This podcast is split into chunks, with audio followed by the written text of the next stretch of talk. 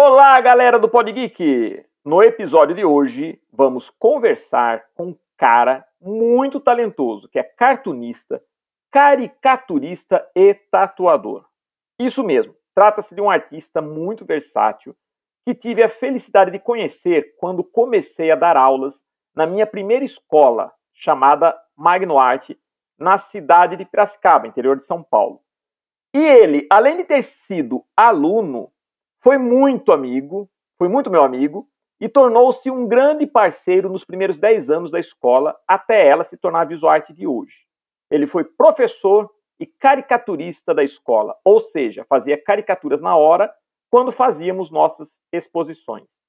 Aliás, na minha opinião, ele é um dos maiores caricaturistas de convenção que já conheci. Então, preparem-se para nosso papo muito legal hoje com o grande Rogério Clar. Vamos lá!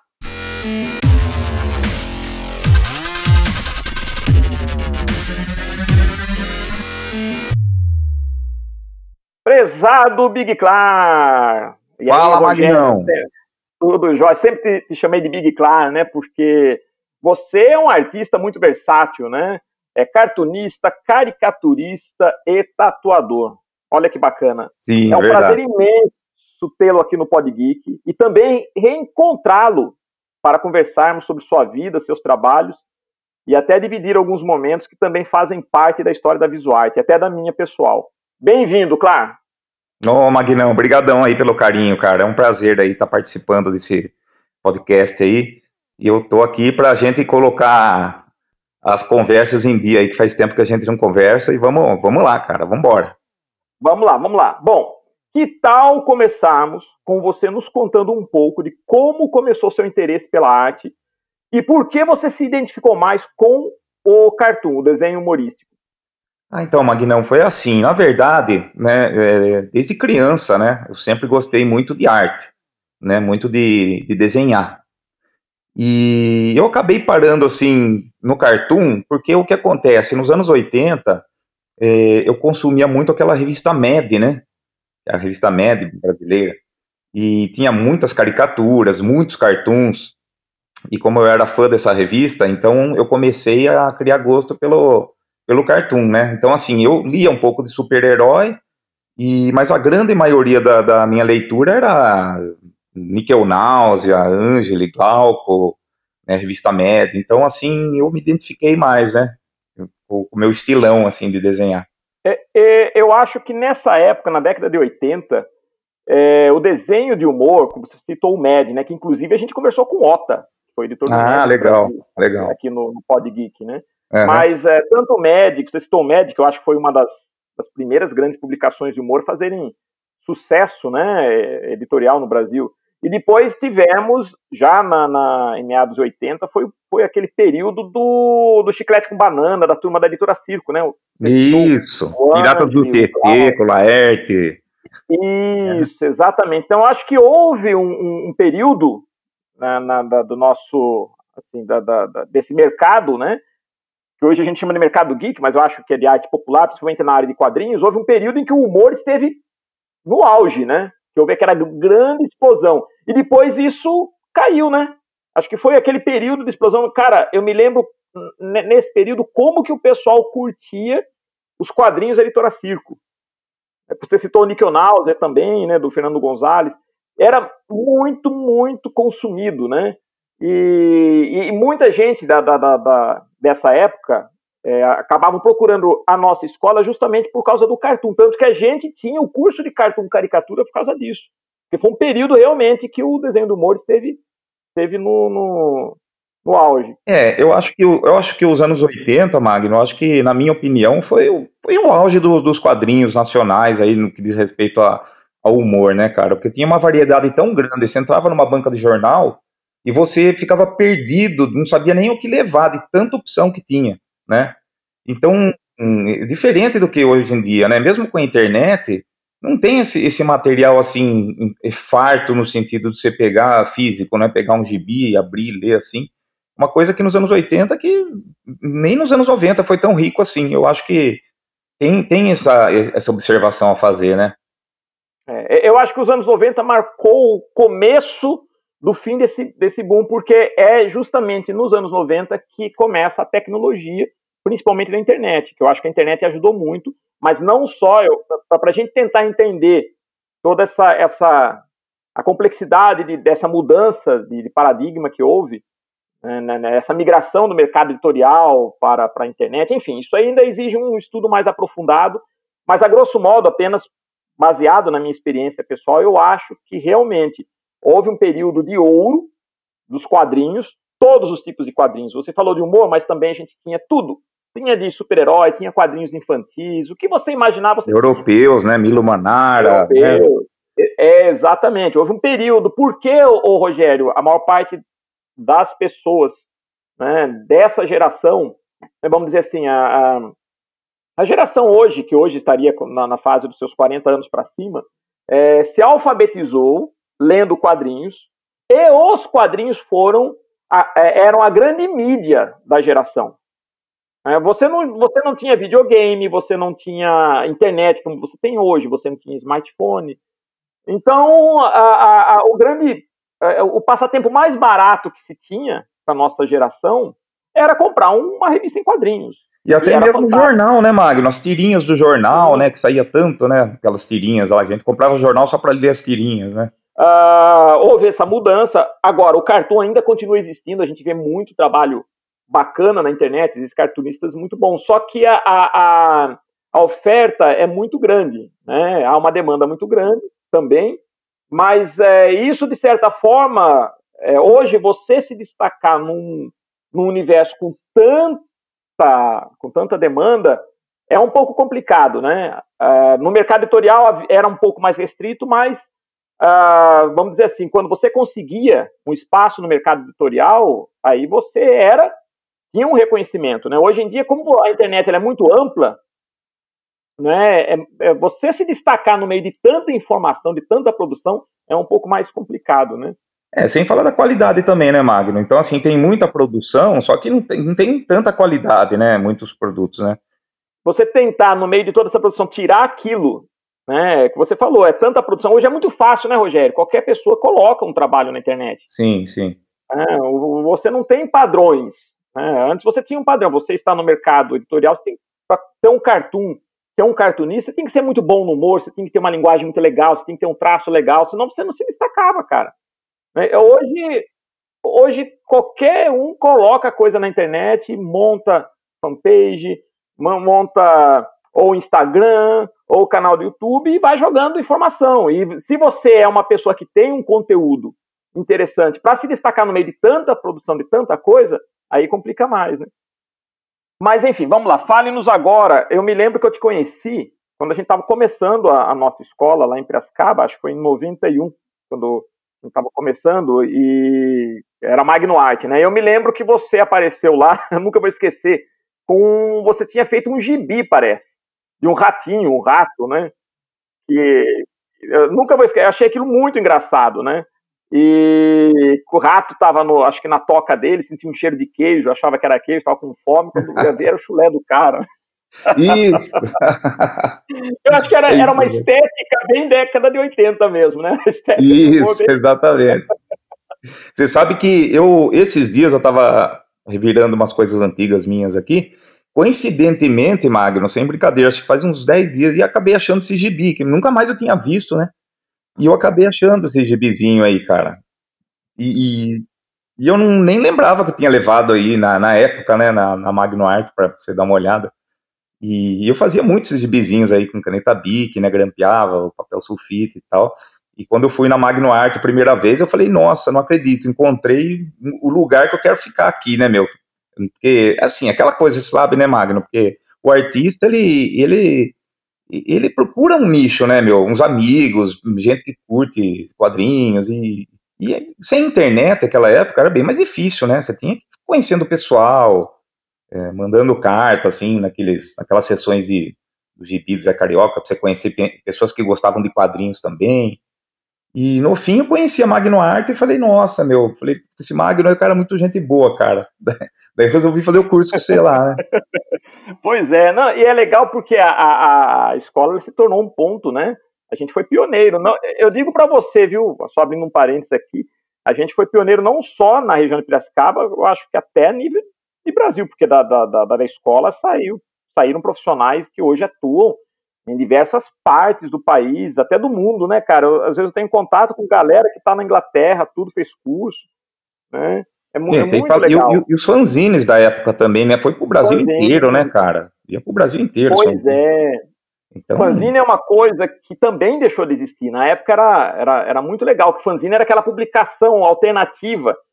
Né? Uhum. Né? Eu me lembro que houve uma febre de fanzine na escola, naquele período, né? Que a gente usava os barzinhos para fazer o lançamento. Sim. Né? Uhum. Inclusive, adquirimos uma máquina copiadora, né? O pessoal Isso. falava de Xerox. Xerox é uma marca, né? O pessoal falava máquina de Xerox. Xerox é a uhum. marca de uma copiadora. E a gente adquiriu uma só para rodar né, os fanzines. Então, eu acho que isso que era legal. Eu, eu, tenho a impressão que essa sensação que a gente tem de pioneirismo, de você fazer as coisas, começar idealismo, pequeno, né? É, acho que até isso hoje morreu um pouco com a internet, porque hoje é tudo muito corporativo, né? As coisas elas é. perderam um pouco desse muito descartável também, né? Isso, a gente fazia. Cartaz era um negócio louco, porque você fazia. As divulgações eram todas assim, né? É colocar cartaz embaixo do braço para tudo. Evento que você fazia, você tinha uma banda de rock que ia se apresentar, era cartaz embaixo do braço, ia colando nos lugares. As primeiras propagandas nossas da escola também foram feitas assim, a gente colocava cartaz. E era aquele cartaz feito na mão, né? Não tinha, não tinha é, computador, é. não tinha InDesign, CorelDRAW, nada. Era fazer tudo na mão, com pincel atômico, com régua, fazer as letras, era muito legal. Mas vamos é. lá, claro, posso estar enganado, tá? É. Eu quero que você. Mas eu creio que sua primeira experiência profissional como caricaturista de convenção foi nas nossas exposições, né, da escola. Foi, foi na Magno Arte, né? Foi na sede do Clube Cristóvão Colombo, lá na Rua Governador, Isso. em 93, cara. Pois é, cara. Tem o, tem um vídeo dessa exposição até hoje. Você tem, Vou colocar cara? nas nossas Tenho, tenho. Nossa, foi é, muito bom, cara. Foi a primeira vez mesmo que eu sentei numa prancheta e comecei a fazer caricatura do, do pessoal que tava lá, né? E eu tava assim, perdidão, né? Porque eu não, nunca tinha feito, né? E foi você que me deu a força, né? Você chegou para mim e falou: Não, Rogério, senta lá, você vai fazer, você vai ver que é fácil, você vai ver que é legal. E eu fui meio inseguro assim, daqui a pouco tinha aquela fila de gente lá adorando as caricaturas, né, meu? E teve outros eventos aí da Magno Arte, né, que a gente foi fazendo e foi muito bom, cara. E até hoje, quando tem eventos assim, eu lembro sempre dessa primeira vez aí, cara, muito bom. Foi o pontapé inicial, né? Foi o pontapé. Foi, foi. E, e, e é legal porque a gente vivia uma época que você tinha que se arriscar, né? Era uma época que você tinha que se arriscar é muito legal porque você descobriu essa faceta sua. E na minha opinião, hoje, até hoje, eu comento com muitos caricaturistas que eu conheço, galera da escola, até hoje eu comento. Na minha opinião, você é um dos melhores caricaturistas de convenção que eu já conheci. Oh, que beleza. Até hoje, cara. Obrigado pelo Não, elogio aí. Cara, você, olha pessoal, vocês que estão ouvindo aqui o nosso Pod Geek, claro, ele é um caricaturista de convenção, ele faz a caricatura na hora, mas eu falo na hora. Ele pega o, o, o, a caneta Pilot e faz na hora, sem esboço, sem nada. Ele olha para você e vai fazendo. Porque tem muito caricaturista de convenção que primeiro faz, né, faz o esboço com lápis clarinho, marca, e depois o que não desmerece o trabalho, de forma nenhuma. Não estamos desmerecendo. São excelentes também, já vi muito.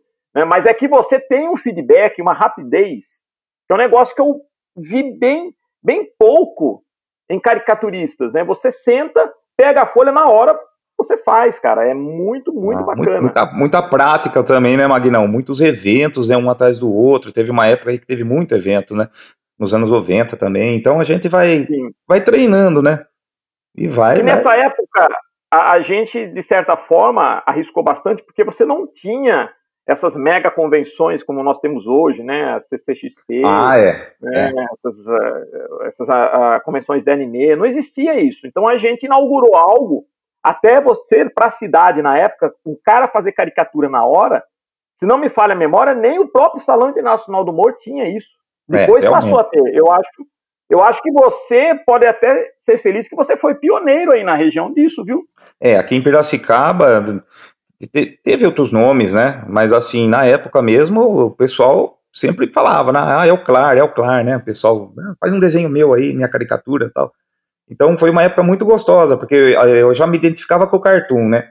Aí eu parti para caricatura em eventos assim, então eu estava realizado, né, cara? E até hoje eu tô, né? Se tiver um casamento, um, uma confraternização, me chamarem, eu não penso duas vezes, porque é uma paixão mesmo, né? Caricatura na minha vida foi assim fundamental como artista, viu, Magnão? Você nunca parou de fazer, né? Caricatura, né? Não, cara, não. Vira e mexe. Você acredita que até hoje, né? É com esse negócio de pandemia, quarentena aí, deu uma parada, né?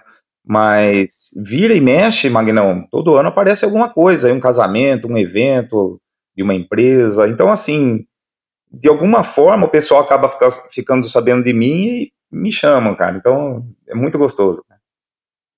E a gente tinha esse espírito. Eu acho que, voltando um pouco no tempo, fazendo flashback, né, a, a, a gente era, captava o espírito da época.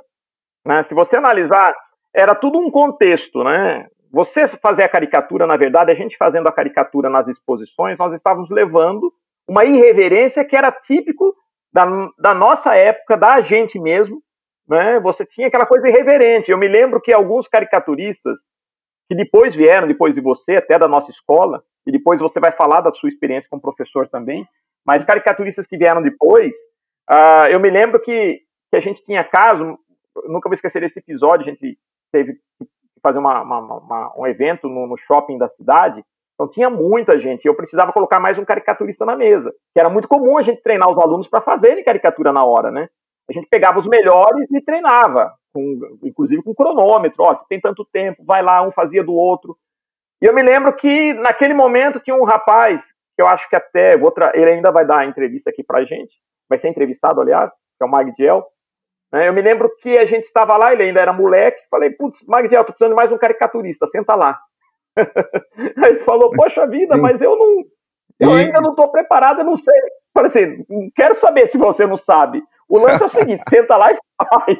Até, até mesmo porque ele gostava mais da linha de super-heróis, alguma coisa assim, né? Exatamente. Exatamente, e... ele foi tremendo lá, eu falei, fica perto do Clar e vai vendo mais ou menos como ele faz e faça. É verdade, eu lembro disso, cara, eu lembro disso. E, e, o pior, cara, que ele pegou o jeito facinho, cara, a gente olhou, achou que ele ia... Ele começou a fazer assim até surpreendeu, né, meu? Fala, puta, o estilo do cara com caricatura, como ficou bom também. Daí, no fim, todo mundo deu risada lá e foi é, divertido e a gente demais. muito disso, desse espírito, né? Do espírito realmente, esse espírito da irreverência, de fazer, uhum. que é, encarava mesmo, né? Isso sim, era muito sim. legal, né? muito legal. É, e aí, então eu queria que você falasse também da sua experiência como professor naqueles áureos dias da Magno Art, nos primeiros 10 anos, né? Que foi da década de 90 até 2000, 2000 e pouco. Então, Magnão, é, foi uma experiência, cara, que, que até hoje eu lembro com muito carinho, cara, porque foi, foi marcante, né? eu, eu já não desenhava mais quadrinhos só para mim e para o pessoal aqui em casa, com meus amigos, assim.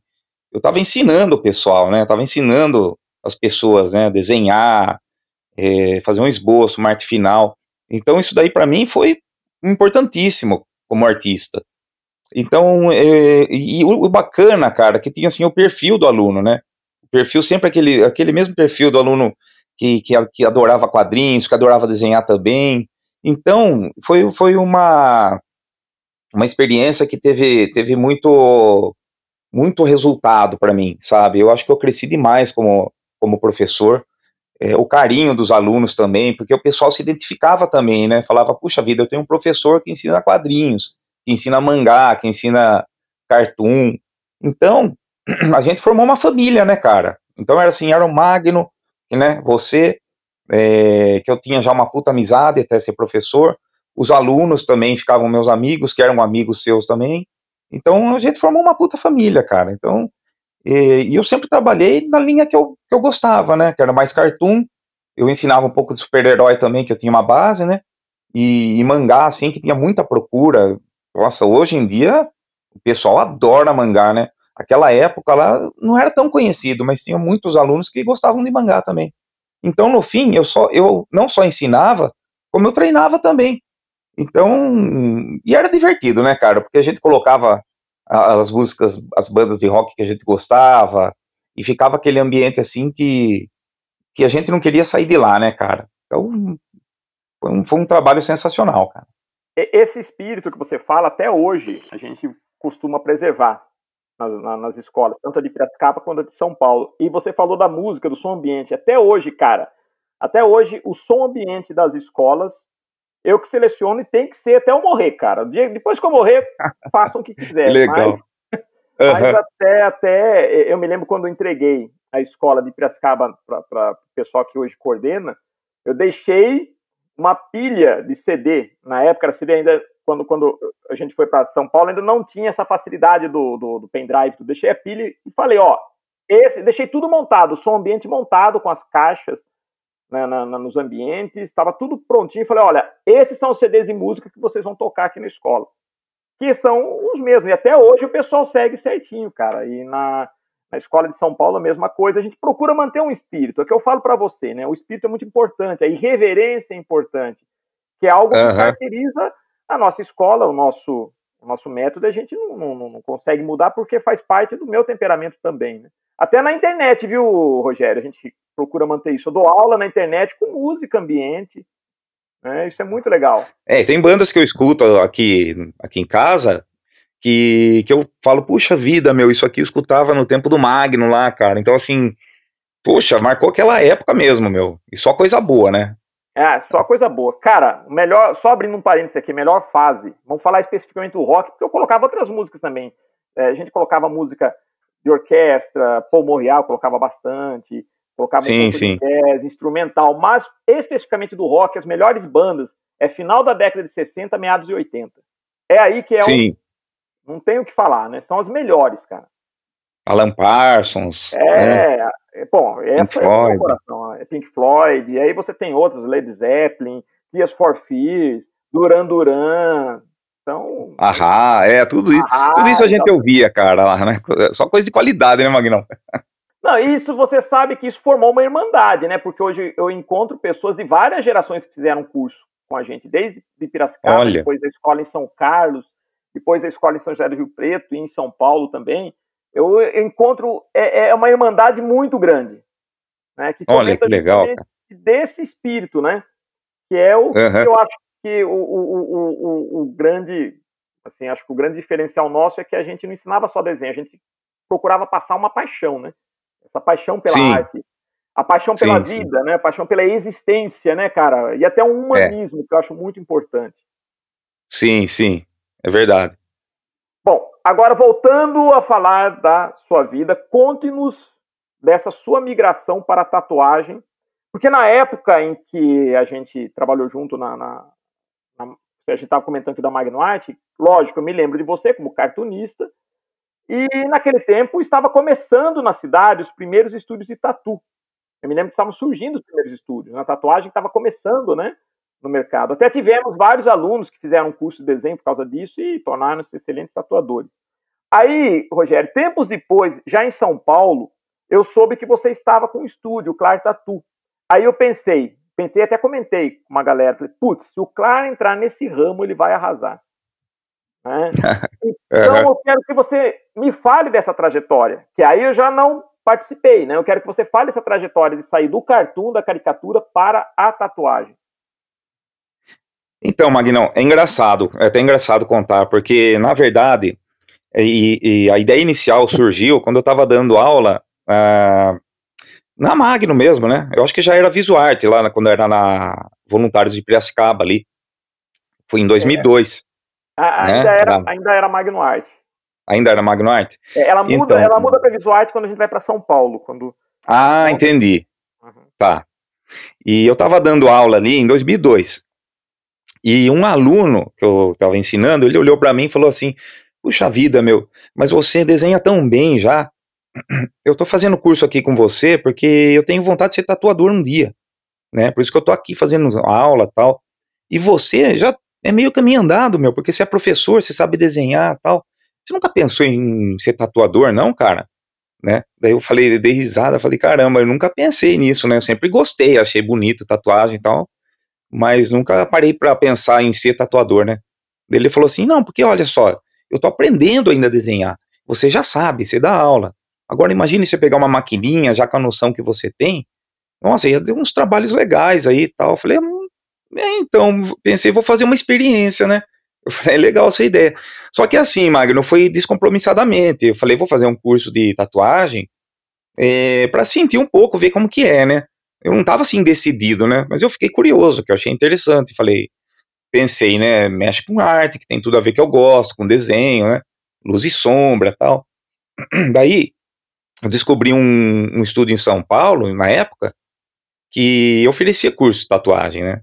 E eu fui para lá e fiquei, acho que uns 10 dias lá. O curso durava uns 10 dias, né? Porque era dia, dia sim, dia não, uma coisa assim. Foi no bairro do Limão, lá em São Paulo. E acabei fazendo o curso. Daí, quando voltei, né, pra, pra Pira aqui, fiquei uns dias lá, voltei pra Pira. Eu falei lá em casa, falei, olha, gente, acho que eu vou abrir um estúdio de tatuagem, viu? Daí, mas assim, meus pais, né, sempre me apoiaram muito, né, nesse lado artístico, sempre compreenderam, né, que eu, eu nasci artista, então não teve aquela relutância, né, que a gente ouve muita, muita gente falar.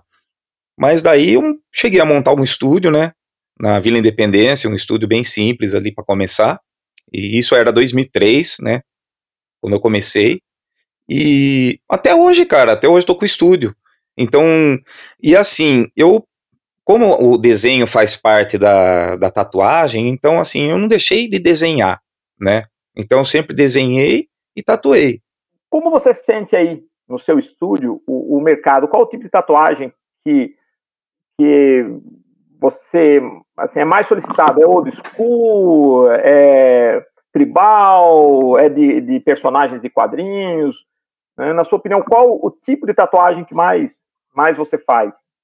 Então, Magnão, é assim, ó, hoje em dia, assim, em pleno 2020, você sabe que não tem muito um foco, assim, no que mais o pessoal gosta, sabe? É, tá muito, assim, gosto de cada um. Diferente de que era, vamos por há 10 anos atrás, né, 2007, 2008, teve aquela febre de, de super-heróis, né, que o pessoal gostava muito de Wolverine, Homem-Aranha, então, assim, daí vinha uma leva de gente, assim, e fazia só super-herói, cara. Chegava, ah, eu quero isso, eu quero Homem-Aranha. Depois mudava para 2000, vamos por 2012, 2013, já era uma outra febre que tinha, né? Assim como em 2003, quando eu comecei, era tribal, né? O pessoal fazia muito tribal, tribal, tribal. Agora, o que eu noto, assim, de. Acho que de 2014 para cá, assim, eu sinto que não tem, assim, mais um foco, sabe? Então, aparece uma pessoa com uma imagem da internet, né? Porque o Google, o Pinterest ajudou muito o pessoal diversificar o gosto, né?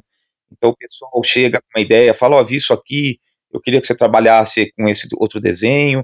Então, assim, ideias super diferenciadas, né?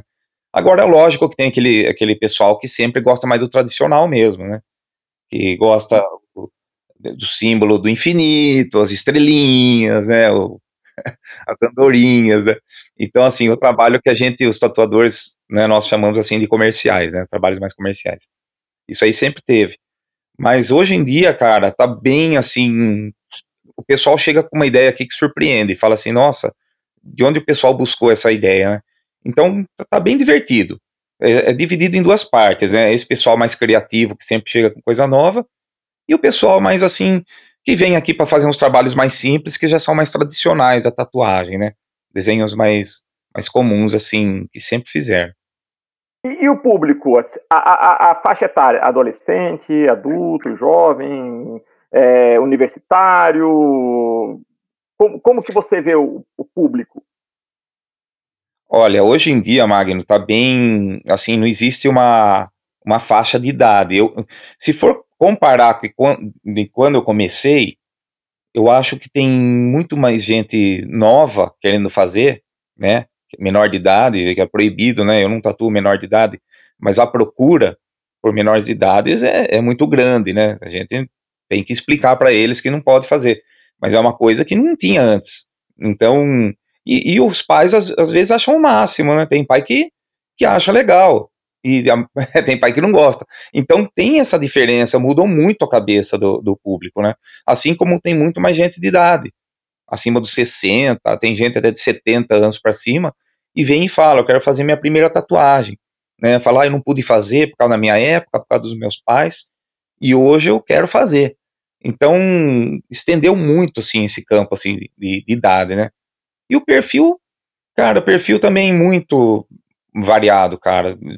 Universitários, é, médicos, é, cartunistas que nem nós também, a galera nerd, geek, né, meu? Tem muita gente também, então tá bem, tá bem variado, assim, cara. E é legal que você falou, né, como que a, a, a arte, ela tem essa tendência, né, você falou que teve uma época, né, é, conversando com o pessoal de São Paulo, que também trabalha com tatu, a gente percebe, teve épocas, e muitos uhum. chegavam com coisas específicas, teve uma época que o pessoal chegava em cima do old school. Não, quero aprender old school, cara. Preciso aprender old school. Depois você vê que foi migrando. Sim. Eu acho que quando começou esse lance dos filmes da Marvel também, começou a Marvel começou a voltar a ficar em alta, né? O herói, o super-herói ficou em alta. Muita gente começou a procurar para fazer é, desenho de super-herói, do Homem-Aranha, ou Vingadores, ou às vezes até símbolos de heróis, né? Eu quero o símbolo da, da, da, do escudo do Capitão América, eu quero o símbolo dos Vingadores. É. Então tudo é, é o, o, lance do mundo geek é, é, esse, né, cara? Você tem que estar conectado com o momento. E você estava até mencionando na época que a, gente tava, é, que a gente dava aula, que a gente falou do período do cartoon, da década de 80, que foi uma explosão. E depois, na década de 90, a meu ver, foi a época, a era dos, do, do resgate dos super-heróis, com a Image Comics. Com o Steve o Rob Liefeld, é, Mark Falene. Né, foi a grande explosão. Tinha aquela, aqueles quadrinhos da, da Jean 13, Cyberforce. Aham, uh -huh, uh -huh. É, é, é, que, nem você, que nem você está falando, é, é, tendência, né? Existe uma tendência. É, na tatuagem, Magno, sempre vai ter uma tendência, vamos falar assim, né? Os anos vão se passando, é, mas assim, sempre vai ter alguém que fala assim, puxa vida, tá passando um filme X no cinema e o fulano tem uma tatuagem lá, meu. Aí aparece diversas pessoas querendo fazer essa tatuagem, entendeu? Então, assim, existe uma tendência de mercado, né? é, quando algo fica muito famoso, tem muito destaque na mídia, é, uma série, o pessoal sempre faz alguma coisa relacionada àquilo. Então, essa tendência, isso daí nunca vai parar de ter, cara, né? Então, assim, se você falar para mim um tipo específico de, de um gênero específico, assim, por exemplo, ah, old school, new school, isso hoje em dia não dá para colocar como uma escolha principal, assim, mas essas tendências aí que você está falando, né? Que nem anos 90 virou uma tendência os super-heróis. Então todo mundo começou a focar nos super-heróis. Então com a tatuagem é a mesma coisa. Sempre existe aqueles, aquelas tendências, né? E existem os trabalhos é, que o pessoal vai escolhendo e vai personalizando, né? E me diz uma coisa, a gente estava comentando, né, sobre a gente comentou sobre quadrinhos, sobre tatuagem, tudo. Agora a pergunta que eu faço para você: qual a sua arte do coração? de tudo isso. É, é, tem o cartoon, tem a caricatura, os quadrinhos, enfim. Qual a sua arte do coração? Se, se aparecesse um gênio e falasse que você deveria ficar só com uma arte, uma habilidade com uma única arte, qual que você escolheria? Olha, Magno, eu estava pensando nisso um tempo atrás aí, cara. Então essa pergunta veio bem, bem a calhar mesmo.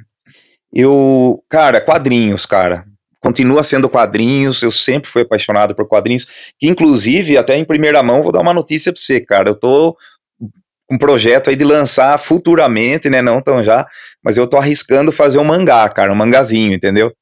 Tô treinando mangá, com bico de pena, sabe, bico de pena mesmo, nanquim, que nem a gente fazia. Fenomenal, porque você é muito talentoso, viu? Com certeza vai ficar um negócio muito fenomenal. Então eu tô, eu tô assim, resgatando um pouco daquilo que, que tá me fazendo falta. Então eu comprei um material aí, alguns meses, né? Material profissional, tudo, e tô escrevendo roteiro, né? É lógico, né? Sem grandes pretensões, né? Mas assim, para viver um pouco aquilo que tá me fazendo falta. Que é a pergunta que você me fez, né? Minha paixão é quadrinhos mesmo. Eu compro quadrinhos também até hoje, né? Compro é, terror, né? Assim, um relançamento, quando tem alguma coisa de terror que eu gosto, que era dos anos 80, cartoon, mangá, eu consumo. Então, assim, a minha paixão é quadrinhos, cara, não tem jeito, viu, Magnão? Aliás, é, a, a, o quadrinho que me conectou com o mundo, né? Eu, o quadrinho me manteve é. vivo, me manteve vivo, Sim. porque eu comecei trabalhando com quadrinhos, tive essa, essa feliz experiência fazendo meu, meu, aquele meu jornalzinho, né? Então eu comecei com quadrinhos, depois fui para São Paulo, trabalhei com quadrinhos e depois montei a escola onde eu pude compartilhar essa paixão com, com os alunos até hoje. Então o quadrinhos ele nunca saiu de dentro de mim, apesar Sim. de hoje eu não sentar e fazer páginas, eu tenho essa intenção também, como você de, tirar um tempo da minha vida para sentar, cara, e voltar a fazer páginas de HQ. Uhum.